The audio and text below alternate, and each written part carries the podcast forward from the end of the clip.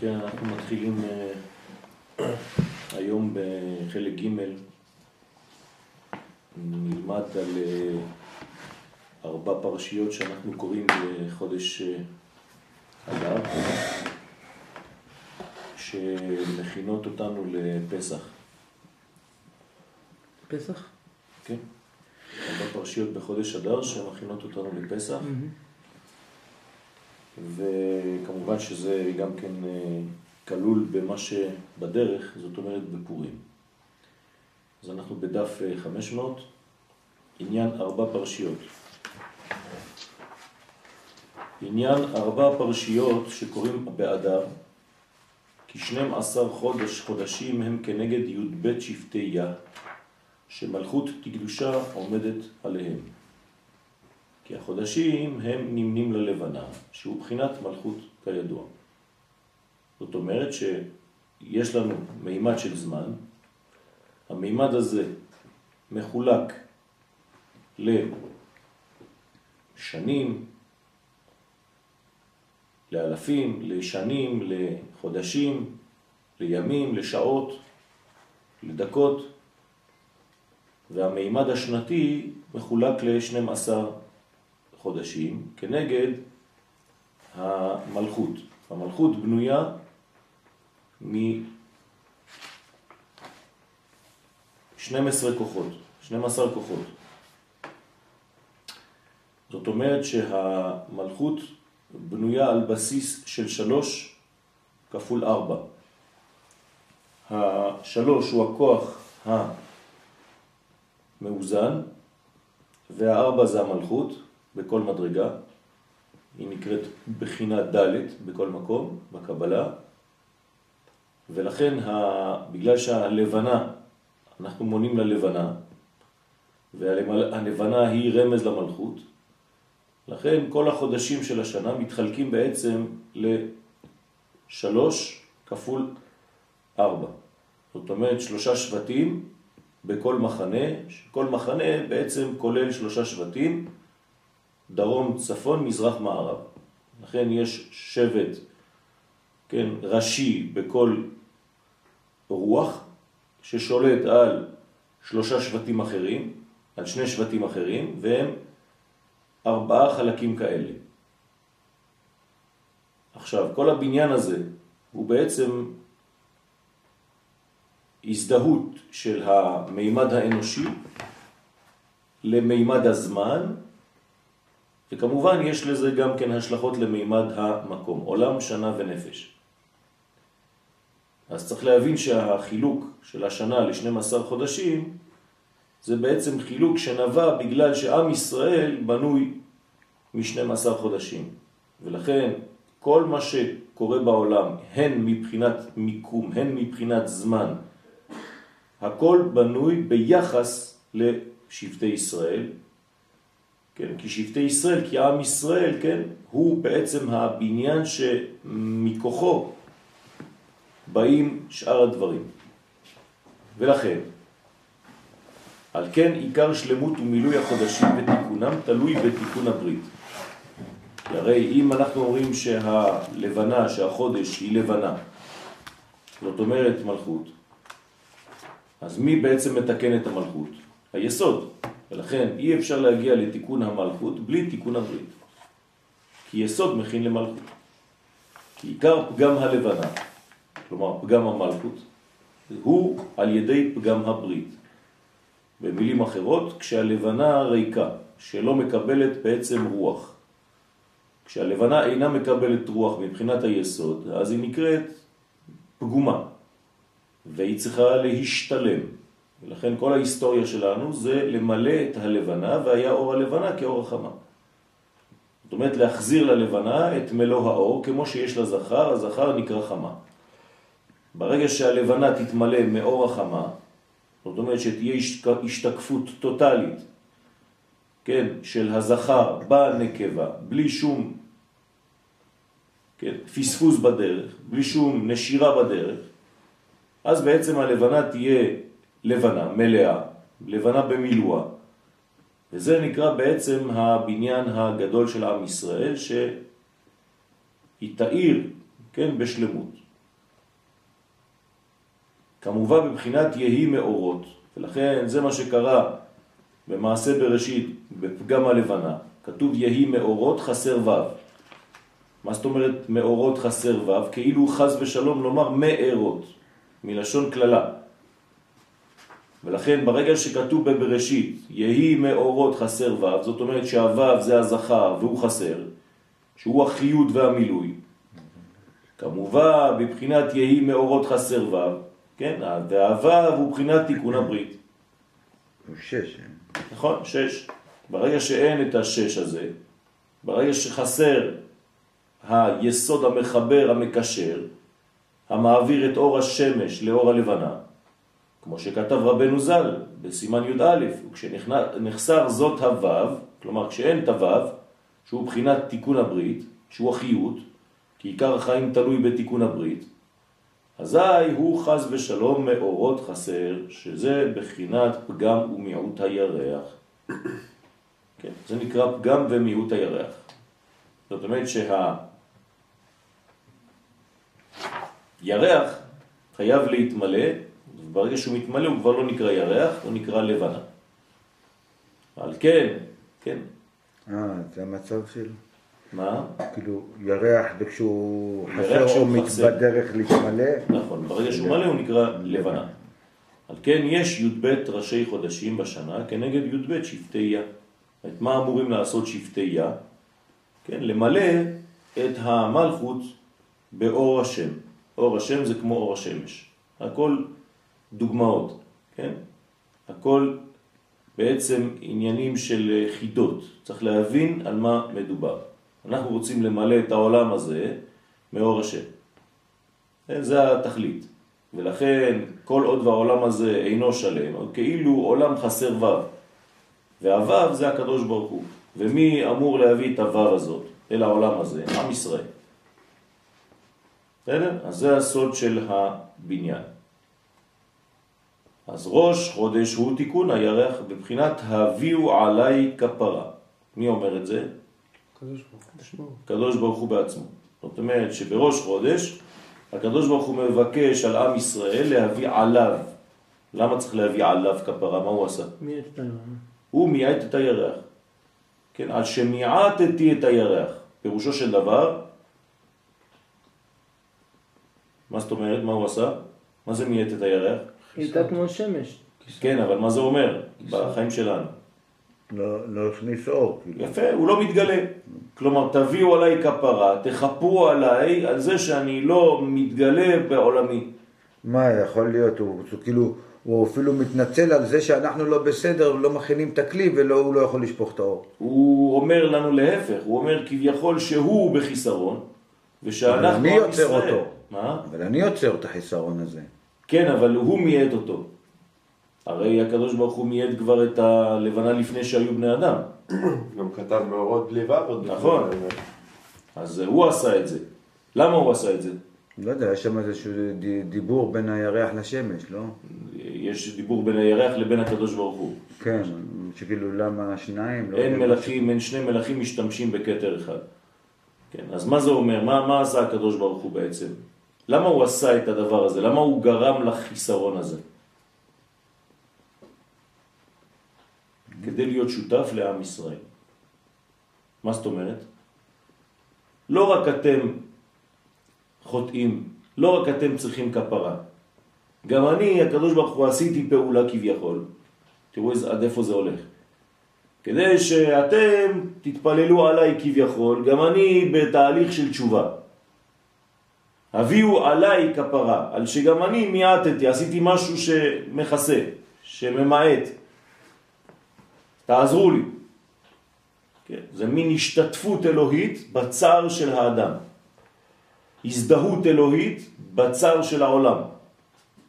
כן, הקדוש ברוך הוא מזדהה עם המצב, החס, החיסרון שיש בעולם הזה.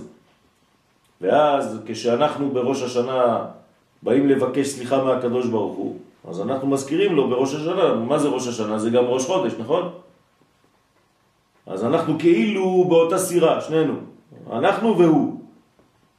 אז איך הוא שופט אותנו? מדין ברחמים. הופך ממידת הדין למידת הרחמים. למה? כי גם הוא כביכול מזדהה עם הכאב שלנו, עם החיסרון שלנו. ומה אנחנו עושים בראשי חודשים? מדברים על קורבן, מביאים, מביאים קורבן חטאת, בשביל להשלים את הפגם הזה. בשביל מי אנחנו מביאים את הקורבן הזה? בשבילו. הביאו עליי כפרה. כי אז מתחיל הירח להתמלא, ועיקר המילוי והתיקון הוא על ידי תיקון הברית. אנחנו אומרים שעיר חטאת לכפר באדם. מה? כן, זה נכון, כי אנחנו לא רוצים חז ושלום לדבר על הקדוש ברוך הוא. כן, יש שם מחלוקת אה, בגמרא, איך הביטוי והמינוח של הדברים, איך אנחנו אומרים אותו, כן, כי אנחנו בכל זאת צריכים להיזהר איך מדברים על הקדוש ברוך הוא, כן? אז אה, באמת זה כביכול חיסרון שהוא מיעט בכוונה, אבל אנחנו לוקחים את זה על עצמנו כמובן. כן, אנחנו אחראים על זה, ובאמת ככה זה, אנחנו צריכים למלא את החיסרון הזה, את הפגם הזה. לכן, איך ממלאים את הפגם הזה? על ידי תיקון הברית. שוב פעם, מה זה תיקון הברית? תיקון המילוי, כלומר תיקון הצינור כדי למלא את הלבנה ממה שהיא צריכה להתמלא. כלומר תיקון הצינורות שלנו. אז הברית זה תיקון הקשר, אפשר לומר. תיקון ה... הברית ש... ש... שחרטנו בינינו, בינו לבינינו, כמו ברית נישואין. כן, אסור לנו להפר את הברית הזאת. ולכן כל פעם שיש בעיה, זאת אומרת שהברית הזאת מופרת. אז אני חייב לחדש את הברית.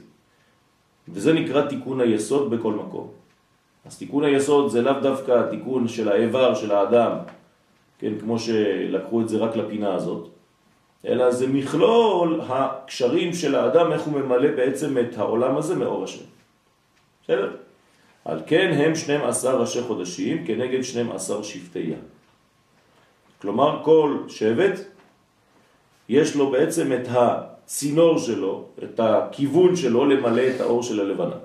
היא צריכה בעצם 12 מילואים, שהוא בחינת תיקון הברית, שהמלכות דקדושה עומדת עליהם. זאת אומרת, כל המלכות מחזיקה מעמד בזכות הברית הזאת שמתמלאת. כי עיקר קיום ועמידת המלכות דקדושה הוא על ידי תיקון הברית. וכנגד זה הם 12 ראשי חודשים. בסדר? זה המילוי. אז מה זה חודש? מה פירוש המילה חודש? התחדשות, חידוש, נכון?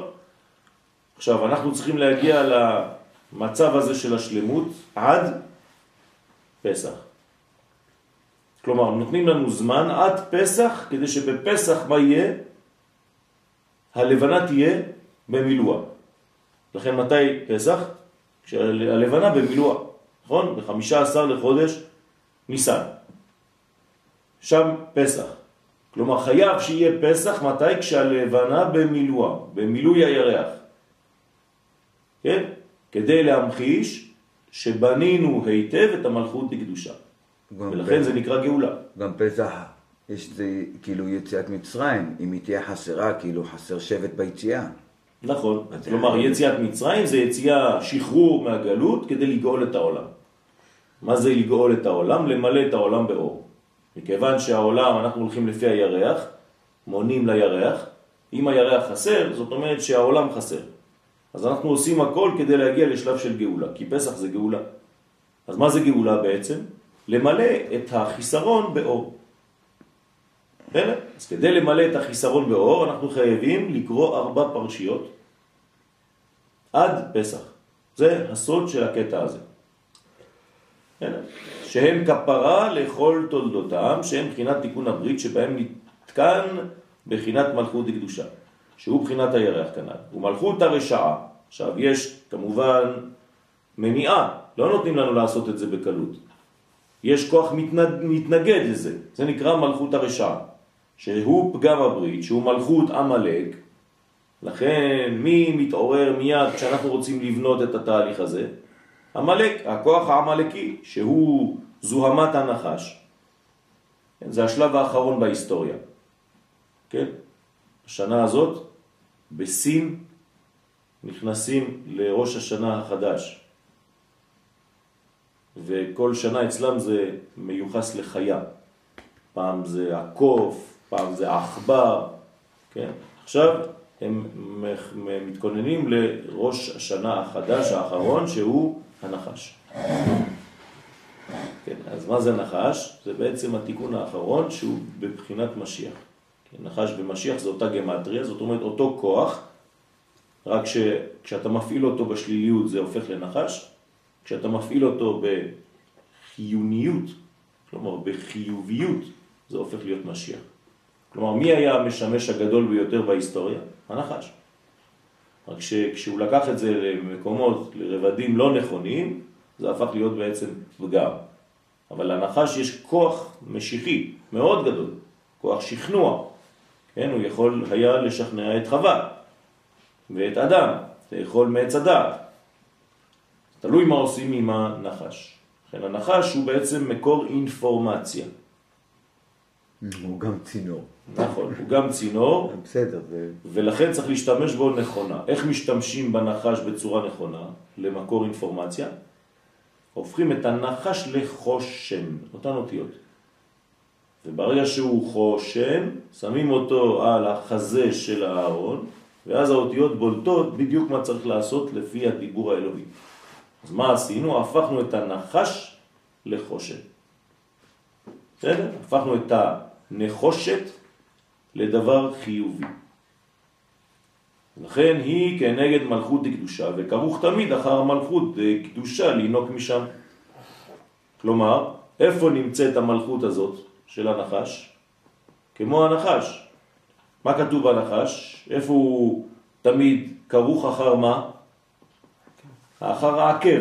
מה זאת אומרת שהוא כרוך אחר העקב? איפה הוא נמצא במדרגת, בקומת האדם? רגל. בחלק התחתון, ברגליים. פירוש הדבר במלכות, פירוש הדבר ב... בשלב הביצוע, הגילוי. הוא לא יבוא להפריע לך במחשבה, הוא יבוא להפריע לך כשאתה רוצה להעביר את המחשבה ולעשות אותה מעשה. בסדר? כלומר, המלאק אף פעם לא יפריע לך כשאתה חושב, הוא יפריע לך כשאתה מתחיל להוציא את המחשבה לפועל. לכן מה נאמר על המלאק? אשר קרחה בדרך, לא בעמידה. בעמידה הוא לא יעשה לך כלום, רק בדרך. ולכן הוא תמיד כרוך אחר מלכות דקדושה, למה? לינוק משם, כמובן. בעיקר יניקתה מבחינת רגלין, מבחינת רגלי היורדות וכו'. לכן, אם נהפוך את המצב הזה לשבט בישראל, מי זה השבט האחרון הכרוך למטה? דן, נכון? המאסף, הוא אחרון השבטים. אז איפה בעצם נאחז הנחש? בשבט דן. בסדר? זה גם הסמל שלו, לא? אז לכן למה? אתה צודק, למה? כי הוא, בגלל שהוא אחרון, אז הוא בעצם נאבק נגד הנחש. כלומר, איזו תכונה חייבת להתגבר כדי לגבור על הנחש? תכונתו של דן, מידת הדין. כלומר, אם אני מעורר דין תקדושה, אני יכול לשלוט על הנחש. בסדר? כי פגם הברית הוא סתרא דמותא. כלומר, פגם הברית, כשאין חיבור בין העולמות, בין השמש לבין הירח, זה כמו מוות. ועל כן העמלק כרוך תמיד אחר שבט דן. הנה, כמו שכתוב, ויזנב בך כל הנחשלים. אז מי זה הנחשלים? שבט דן, הוא נקרא נחשלים כי גם הוא בבחינת הנחש. לא כתוב נחלשים, נחשלים, נחשלים זה אותיות נחש. נכון? אז השבט שהכי דומה לנחש בקדושה זה שבט דן. בסדר? אז שבט דן הוא נחשב לנחשלים, כלומר לבחינה הנחשית דקדושה. כן? ומי זה בעצם הנחשלים? כמובן שזה לזה קונוטציה שלילית.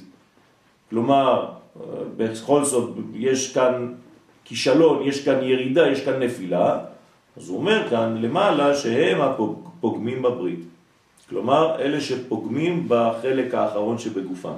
זאת אומרת, בקיצון שבגופם, בקצה. קצה זה נקרא סוף סיומה דגופה, כן? איזו ספירה נקראת סיומה דגופה? יסוד. בסדר? אות ברית קודש. זה נקרא סיומה דגופה. כלומר, איפה זה הגוף? רק החלק הזה. עד הרגליים. הרגליים לא נקראים גוף, הם נקראים לבר מגופה, מחוץ לגוף. אז איפה מסתיים הגוף? ביסוד, בברית. בסדר? אז לכן זה החלק האחרון של השנה. עכשיו, אם זה החלק האחרון של השנה, אמרנו שהשנה מתחלקת לארבע כפול שלוש, נכון? אז אני חייב לקחת את השלושה האחרונים. אז מה זה השלושה האחרונים בחודשים? שבט, לא, אדר.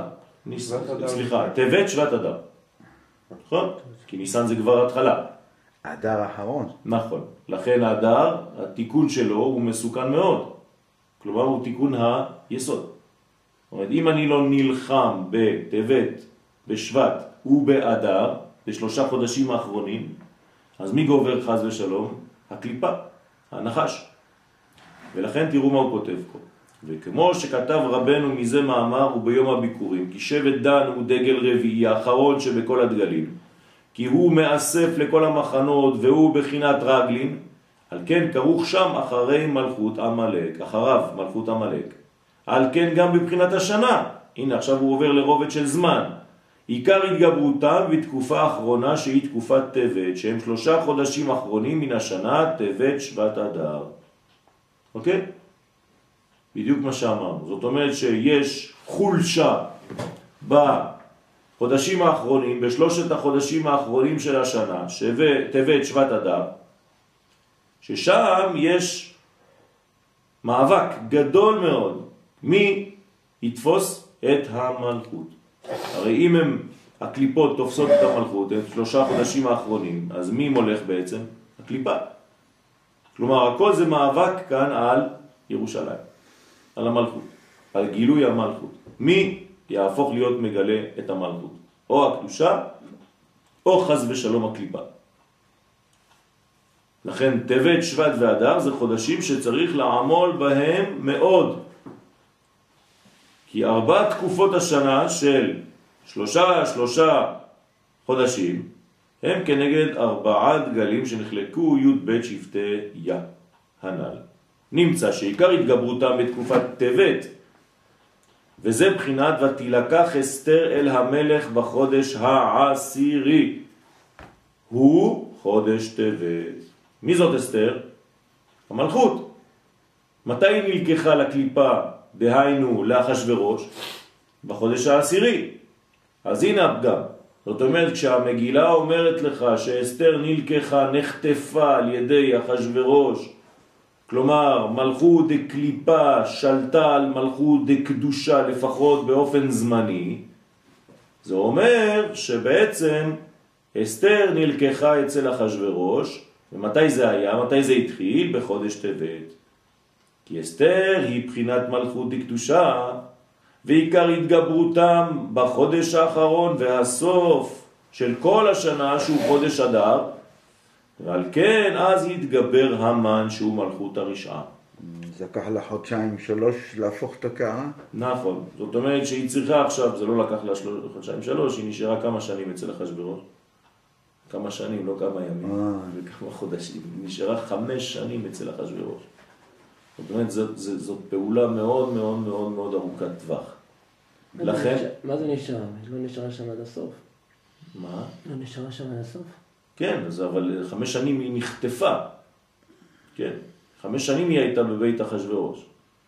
עד שכל הסיפור הזה מתפתח, זה לוקח זמן שם, זה לא איזה סיפור של חודש כמו שאנחנו חושבים. לא, חשבתי שלושה חודשים, כי עד אדר. כן, אבל זה, זה, זה יותר ארוך מזה, זה נכון. לכן, מלכות עמלק, זה נקרא המן. איך המן יכול להתג... להתגבר? בגלל שמה? בגלל ש... שמלכות דקליפה, שהנחש מנצח שוב פעם את מי? את מלכות דקדושה, את חווה. הרי הכל התחיל באותה צורה בגן עדן, נכון? הנחש התגבר על חווה. פיתה אותה, נתן לה וייעץ לה, רמז לה לאכול מעץ הדת, נכון? מאיפה אנחנו רואים את המן בתורה? הגמרא שואלת, המן מן התורה מנין? מנין? המין העץ אשר אמרתי לך בלתי אכול ממנו אכלת? זאת אומרת, המין כתוב בתורה בלי ניקוד, אז אתה יכול לקרוא המן. זאת אומרת, המין העץ, איפה נמצא המן? תמיד על העצים. הוא גם מסיים על העץ. אבל תמיד הוא קשור לעץ. בסדר? כלומר, הוא רוצה להוריד אותנו מעץ החיים לעץ הדעת טוב ורע. כלומר, הוא רוצה המן למנוע מבני ישראל ללמוד את תורת הסוד. זה המן. המן רוצה למנוע מעם ישראל, מתלמידי חכמים, להתעסק בתורת הקבלה. לכן עם ישראל בפורים חייב לחזור לתורת הקבלה. לכן מה כתוב במגילה? קיימו וקיבלו, הפכו להיות מקובלים. למדו לקבל. ועל כן קוראים אז בחודש אדר ארבע פרשיות. הנה, שהם בחינת תיקון מלכות דקדושה. כלומר, אני חייב לתקן ארבע מדרגות כדי לחזור למלכות דקדושה. אז אתם זוכרים את ארבע הפרשיות שאנחנו קוראים? כלומר, זה שבתות שיש להם שם כפול. אחת נקראת פרשת שקלים, השנייה נקראת פרשת זכור, אתם זוכרים לפני פורים? אחרי פורים אנחנו קוראים פרשת פרה, ואחרי זה אנחנו קוראים ערב ראש חודש ניסן פרשת החודש. בסדר? כלומר אנחנו מוסיפים תוספות בפרשיות הרגילות שלנו, מוסיפים שלב בסוף הקריאה, מוסיפים קטע של קריאה. פעם אחת זה פרשת שקלים, נכון? משמיעים על השקלים. אחר כך פרשת זכור לפני פורים, אחר כך פרשת פרה, אחר כך כדי להתאר ואחרי זה פרשת החודש. נתפס, בסדר? לכן צריך לתקן את המלכות לקדושה, שהיא בחינת ד'. למה, מה זה בחינת ד'? כן, כי המלכות נקראת בחינת ד' בכל מקום. למה? כי היא בעצם ארבע, כמו שאמרתי לכם, ארבע כפול שלוש, והיא גם דלת, אחרונה, פתיחה, כניסה. אז היא נקראת בחינת ד'. כי עיקר עמידתה על ארבעה דגלים, היא כמו דלת. ולכן היא עומדת על ארבעה דגלים, כמו שאמרנו, וארבעה דגלים זה בחינת ד', ארבע תקופות. כל המדרגה שלה בנויה, כן, על ארבע. כי אלו הארבע פרשיות הם בחינת תיקון הברית שעל ידי זה נתקן בחינת המלכות כנ"ל. כי פרשת שקלים, הנה, פרשה ראשונה, שקלים, מתי נקרא אותה?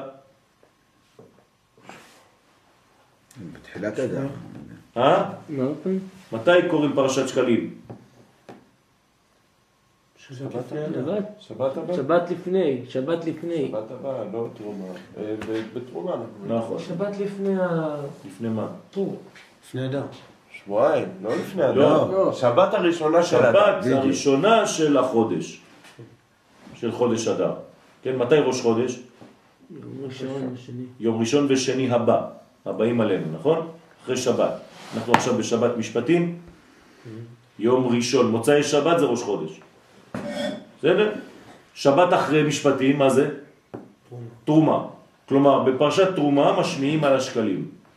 מה זאת אומרת משמיעים על השקלים? כל בן אדם צריך לתת, שקל. לא שקל, העץ. 42 שקלים. כי היום הכסף יקר מאוד, השנה זה 42 שקלים לכל בן אדם. ספרדים. כן. ספרדים על פי הקבלה, שם מ"ב. מצחיק כזה. בסדר? אנחנו נותנים 42 שקלים לבן אדם אחד. אז צריך כבר לשים את הכסף בצד.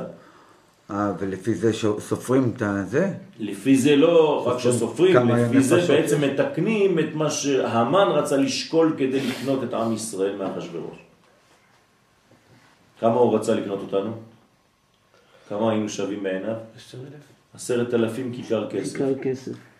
נכון? כלומר, הוא אמר לאחשוורוש, אני עושה איתך deal, business, אני נותן לך עשר אלף דולר, תיתן לי את כל עם ישראל. אמר לו אחשוורוש, כך, מה אכפת לי? כן. אז אנחנו הקדמנו את השקלים שלנו לשקלים שלו. זה מה שעשה הקדוש ברוך הוא, כדי להציל אותנו מהקניין הזה. הם עושים עסקים עלינו, על חשבוננו, תמיד הם עושים ככה. הקדוש ברוך הוא, כן, מגן עלינו, ואומר לנו, אתם תהיו חכמים, תיתנו כבר את הכסף מראש. את הכסף מראש כדי שלא יוכלו לשקול אתכם. אתם לא נתונים למכירה. אתם לא למכירה. אז פרשת שקלים הוא להזהיר על נטילת השקלים, דהיינו צדקה, כלומר, כלומר דבר ראשון תתחילו לתת, תהפכו ממקבלים למשפיעים, שהיא עיקר תיקון הברית, זה תיקון הברית הראשון. ושלמות ומילוי מלכות וקדושה, בחינת צדקה תציל ממוות. אז את מי מצילים בעצם ממוות? את המלכות. המלכות אם אין לה אור, כמו שאמרנו בתחילת השיעור, אם אין לה את אור החמה, אם אין לה את אור השמש, ואם מעביר לה את זה, ישראל שהם דוגמת הוו, כדי שלא יהיה מאורות חסר וו, אלא מאורות מלא וו, ואז האור הוא מלא, הוא שלם, ולכן בשביל זה צריך את הצדקה, והצדקה זה בעצם פרשת שקלים, וזה בחינת לכפר על נפשותיכם. מי זה בחינת נפש? מי נקראת בחינת נפש? המלכות, יפה, שכתוב בשקלים נפש, נכון? אז הנה תראו מה הוא אומר, דהיינו לכפר ולתקן בחינת המלכות שהיא בחינת נפש. כלומר בערכים המלכות היא בעצם נפש.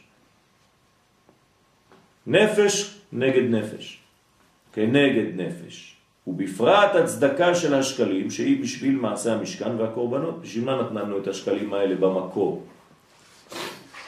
מה עשינו עם השקלים האלה? מה בנינו עם זה? משכן, מזבח. כן. לא, זה בדק הבית. מה זה בדק הבית? אה, לא. תיקונים. קניין. תיקונים אה, שוטפים. מניין. תיקונים שוטפים. יש ספירה, לא? מה בנינו עם זה? מה, מה, מה, מה, אה? את- את הכיור, לא? את את הכיור. האדנים, את אדני המשכן, כן? זה מזכיר לכם משהו? שבט דן. הנה, עדיין זה הרגליים? אדן, כן, זה כמו מה ש... על מה שעומד. זה מה שמחזיק את כל העמודים של המשכן. והוא היה בנוי מסכום של כסף שכל אחד ואחד נתן. בדיוק. והכסף הזה היה שווה בין אחד לאחד. כאילו. נכון, כן. הפכנו את זה לכסף, זהו. ועשינו מזה אדני כסף. כן. בסדר? אפילו דאגו שהבסיס הוא יהיה כללי. נכון. ושווה. נכון. ובכלל, כל המשכן, יפה שהגעת למסקנה הזאת, אי אפשר לבנות את המשכן על ידי תרומה של גיא דמק. גם היום, אי אפשר לבנות את בית המקדש על ידי איזה תורם מארצות הברית או לא יודע מאיפה. אסור. בית, בית המקדש חייב להיבנות על ידי נתינה של כל אחד ואחד מישראל. למה? כדי שלא יהיה שייך יותר לאחד מאשר לשני, הוא שייך לכולם. ביתי. בית תפילה יקרא לכל העם. אין לך אתה שייכות יותר לבית המקדש מאשר לי. שכל זה הוא בחינת תיקון הברית ותיקון העגל. כן, כי תיקון הברית זה תיקון העגל, נכון? למה? כי העגל, מה זה העגל? העגל, מה שלמדנו ביום חמישי, בבוקר שישי. מה זה אומר? אמרת שזה השישי שמתחבר... יפה, כלומר מתי חטאו בעגל? בגלל הפגם של שש. שש, בושש. היה רעב משה כי בושש, משה, לרדת מן ההר. חיברו את העגל עם המלכות. נכון, זאת אומרת, עשו בעצם עיגולים, במקום למצוא את היושר, נשארו בעיגול, נשארו בעגל. כן, מה עבד מהם? הוו. כלומר, משה רבנו, אם הייתם נותנים לו אות באלף בית העברית, הוא וו, הוא שש. והיה רעם כי בו שש. אבל בו שש זה לא הגיע, כלומר חסר לנו את הוו. אז מה עושים בלי וו? לא חשוב. בואו נעשה לנו עגל. נעשה לנו אלוהים אשר ילכו לפנינו, כי זה משה האיש, לא ידענו מה היה לו. כן, אז חייב לקחת אה, תמורה, את מי לוקחים? את הארון. כן, לוקחים את האח, אומרים לו בוא, בוא אתה, אתה תחליף את משה, תעשה לנו איזה עגל. כן, ואשלך את הזהב ויצא העגל הזה. שהוא פגם הברית, זה נקרא פגם הברית. דרך אגב, מה עשו בעגל? אתם חושבים שהם סתם בנו עגל ועשו אותו זהב והתחילו להתפלל. זה נגמר במה? בגילוי עריות בפרסיה. כלומר, כולם התחילו לבוא אלו על אלו, בלגן שלם היה שם. בסדר? ולכן כל העבודה זרה איפה? בעגל, ובכל עבודה זרה בכלל. כן, אבל אמרנו למה בני ישראל רצו עבודה זרה? כדי להתיר להם עריות בפרהסיה. כי קשה הדבר הזה של גילוי עריות יותר מכל דבר אחר. אנשים רוצים להיות מחוברים לכל מה, שהם, מה שזז. כן. זו התכונה האנושית. רואה בחורה בחוץ, רוצה לקפוץ עליה. זה לא עריות. בוודאי שזה עריות. אישה שהיא אסורה זה עריות. יש לך חמישה עשר סוגים של עריות, אומרת הגמרא, התורה. בוודאי שזה עריות. אדם שבא על בחורה סתם זה נידה, נידה זה עריות. אז כל הבעילות או כל ה... נכון. זה רק אחת, אה, מותרת בחופה נכון, וקידושין. נכון. יש כמה, אבל אה, בלי להיכנס עכשיו לפרטים, אבל אה, בוודאי, כל זה זה נקרא עריות. מה אתם חושבים? מה זה עריות? עריות זה כל דבר שאסור. זה נקרא גילוי עריות. גם עם אשתך, דרך אגב, יש סוגים של עריות. למשל, אם אתה מאיר אותה משינה, זה נקרא עריות. בני תשעה, לא? כן, בני, נכון, תשעה. כן, יש, יש אה, כמה מדרגות, אה, שיכור ו- ו- ו- וכל מיני דברים כאלה, שאסור לך בתנאים האלה לקיים איתה יחסים. ואם היא כועסת עליך ולא פייסת אותה לפני, ו- והרבה הרבה... זה לא עובד ככה, אתה בא ומתקן הכל שם. צריך, אה, יש הלכות בדבר הזה. אם לא, זה קרוב מאוד לעריות. כמובן שהיא נידה, וכו' וכו'. שהיא לא רוצה, שהיא מסרבת, אסור, זה אונס, גם זה איסור. ואחר כך קוראים פרשת זכור, זה הפרשה השנייה עכשיו, עברנו את פרשת שקלים, מתי קוראים את זכור? שבת לפני. ממש לפני פורים, זה כבר, אי אפשר להיכנס לפורים בלי זה. בוא תספר לי על הפרשה הזאת. הנה, זה מה שאנחנו עכשיו, עוד פעם אתה אומר זאתי. זאת. אשריך צדיק. אחר כך קוראים פרשת זכור, כי על ידי תיקון הברית שנעשה על ידי הצדקה, זוכים להכניע מלכות עמלק. זאת אומרת, מה זה פרשת זכור? מה אנחנו קוראים בפרשת זכור? אתה זוכר את הפסוקים? זכור את זהו. אשר עשה לך. יפה. כלומר, מה המילה הראשונה? קודם כל 13. זיכרון. זה הפרשה שלי. זה הפרשה שלך? או, זאת אומרת שיש לך את התיקון שם גדול. קשה מאוד. כן. אשריך, אתה שייך לאלף השישי, בגדול. ברוך הבא לקלאב. זאת אומרת שכולנו, כל מי שחי בדור הזה, הוא גם כן, זה הפרשה שלו. אל תחשוב, אל תחשוב שאתה לבד, אז זה שש על שש. כן? זה הפרשה של הדור שלנו. זה פרשת זכור את אשר עשה לך עמלק, שהוא כרוך אחר שבט דן, בחינת רגלין, כנזכר שם בפרשת זכור. ויזנב בך, מה זה, ויזנב בך? איפה הוא אוחז בך? בקצה של הקצה. זה, זה נקרא זנב. ויזנב בך כל הנחשלים, כלומר הוא לוקח את הבחינה שהיא נחשית אצלך, הוא אוהב נחשים. ועל ידי שזוכים להכניעם, אזי עושים פורים, שהוא על ידי נס מפלת המן ועמלק. כלומר, אי אפשר לעשות פורים בלי שקדמה לזה פרשת זכור את אשר עשה לך עמלק, והבנה והפנמה של הרעיון. אתה לא יכול לגשת לפורים בלי זה.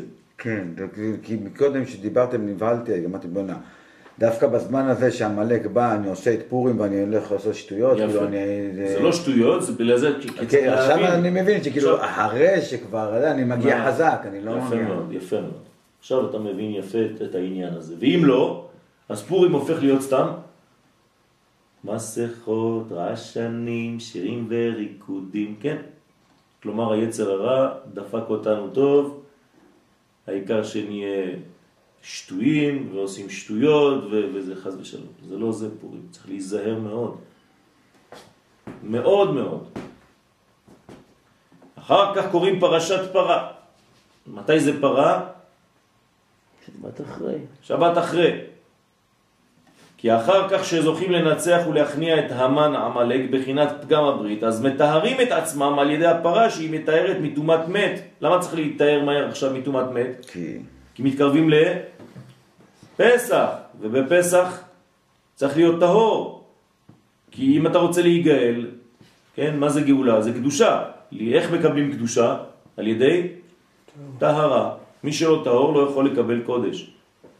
מה זה הספירות ששייכות לקדושה ולטהרה?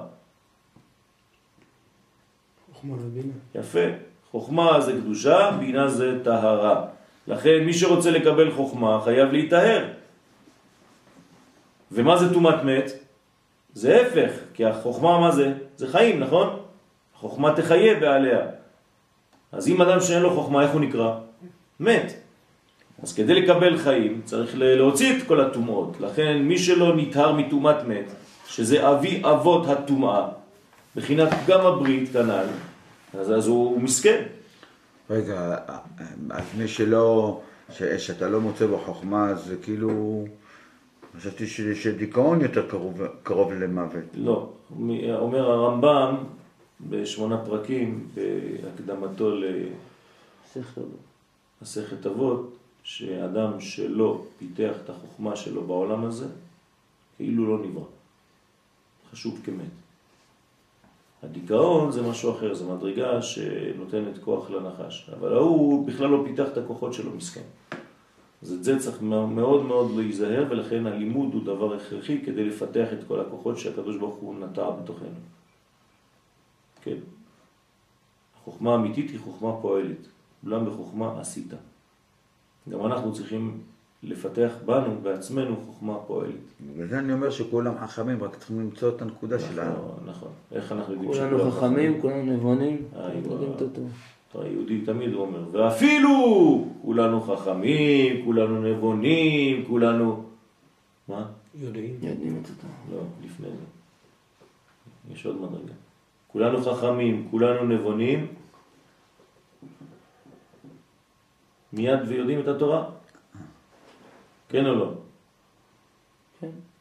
למה? איך אתה יודע? זה חוכמה. בינה ודעת. כולנו חכמים, חוכמה, כולנו נבונים, בינה, כולנו יודעים, דעת, חוכמה, בינה ודעת. כלומר, כולנו חב"ד. חב"דניקים. אף על פי כן, מצווה עלינו לספר. כלומר, זה לא מספיק להיות חב"ד. צריך לספר ביציאת מצרים. עד כאן להיום. זה דברים מאוד...